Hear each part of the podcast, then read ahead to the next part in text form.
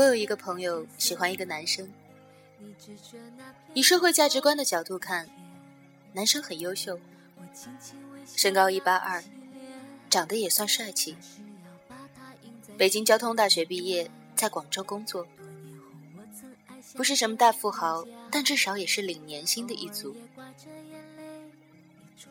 朋友条件也很好，身材高挑，长得白白净净的，研究生刚毕业。家庭条件也算可以。朋友跟男生表白被拒绝了，男生后来交了一个女朋友，是一个只有初中学历，在超市上班的收银员。朋友说，他要是长得惊为天人，我也服气。可是他个子都没有一米六，脸蛋也很一般，真的不知道他喜欢他哪里。朋友一直耿耿于怀，说他竟然输给了一个各方面都比自己差的女生。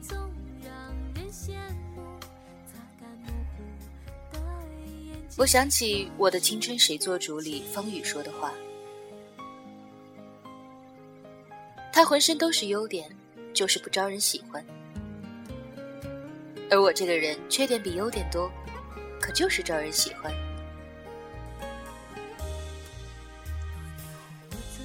人们总是习惯以自己的价值观去评判别人，于是把人分成了三六九等：谁比谁优秀，谁比谁条件好，也喜欢用自己的恋爱观去揣测别人的爱情。他配不上他，他脑子被门夹了吧？竟然看上了他。心头风雨经过只要天空有成深蓝色所有阴霾就都散了。向远方的路载满幸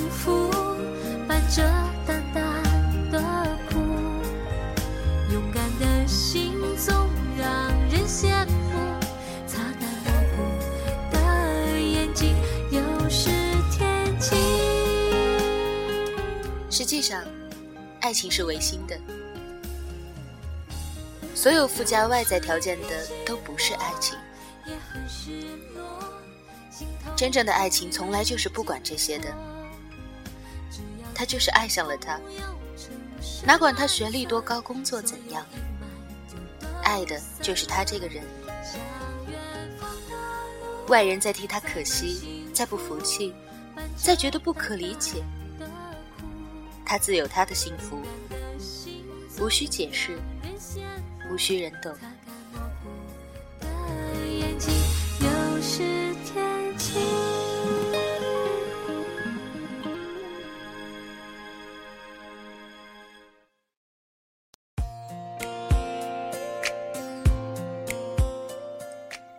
我工作的花店，老板是个三十几岁的很温柔的男人。不忙的时候，他喜欢给我讲他跟媳妇儿的故事。老板之前离过一次婚，还有一个儿子，而且很穷很穷，一个人在外打工，车房积蓄全都没有，有的只是人很实在，很踏实，也很温柔。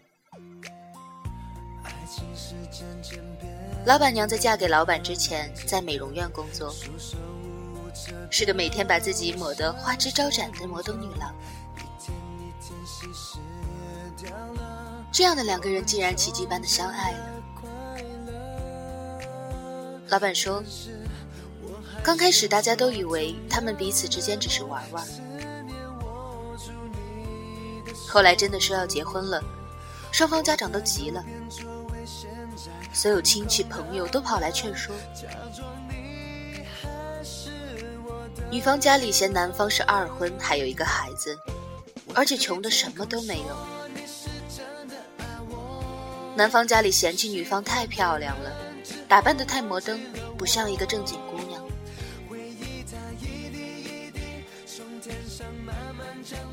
老板娘知道老板的爸妈不喜欢她，于是她辞掉了美容院的工作，把自己打扮的完全是村姑模样去见公婆。老板家里拿不起聘礼，老板娘拿了自己的四万块钱给他，让他去给岳父岳母送去。后来双方父母都妥协了，他们就这样结婚了。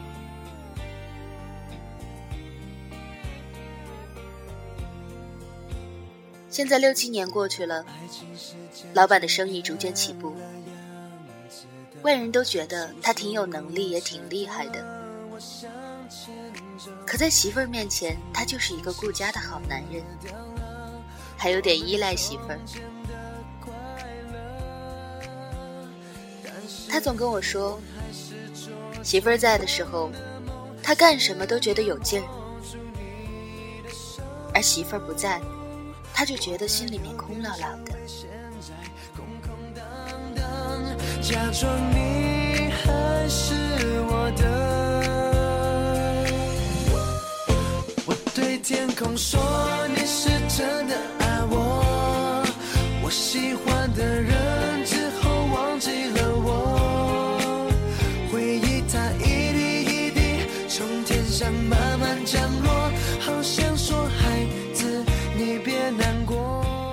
想起当初看的一段话：婚姻的纽带，不是孩子，不是金钱，是关于精神的共同成长。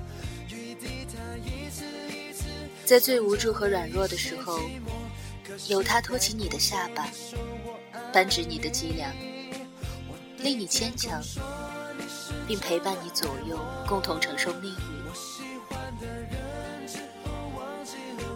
在几十年的风雨中，不离不弃，相生相伴。那时候，夫妻之间除了爱，还有肝胆相照的义气，不抛弃、不放弃的默契，以及铭心刻骨的恩情。而老板和老板娘之间，就是有爱情，也有义气。和恩情。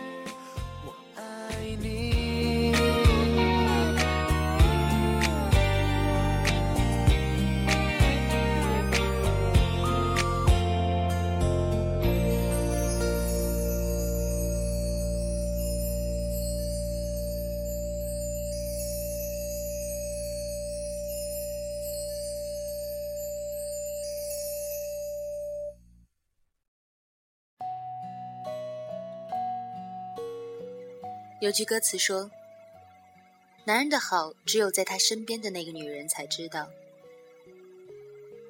同理，女人的好，也只有在她身边的男人才懂得。小时候看《蓝色生死恋》，有一幕，恩熙对泰熙说：“如果你说出喜欢我的三个理由，我就给你一个机会。”泰熙抓了抓头发说：“没有，我想不到。那个喜欢一个人怎么会说不出理由呢？而长大了才知道，原来爱一个人真的是说不出理由的。任何理由说出来都会显得微不足道，都不能够表达出为什么爱他。”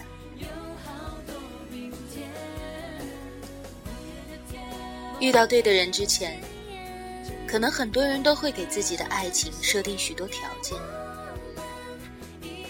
多高、多美、多优秀、多好的家世。可是真的遇到了那个人，才知道，原来爱情是不需要这些的。爱情是我们都无法理解的一种感觉，那就是。即使我们从前设定的条件，他一向都不符合，可还是爱他。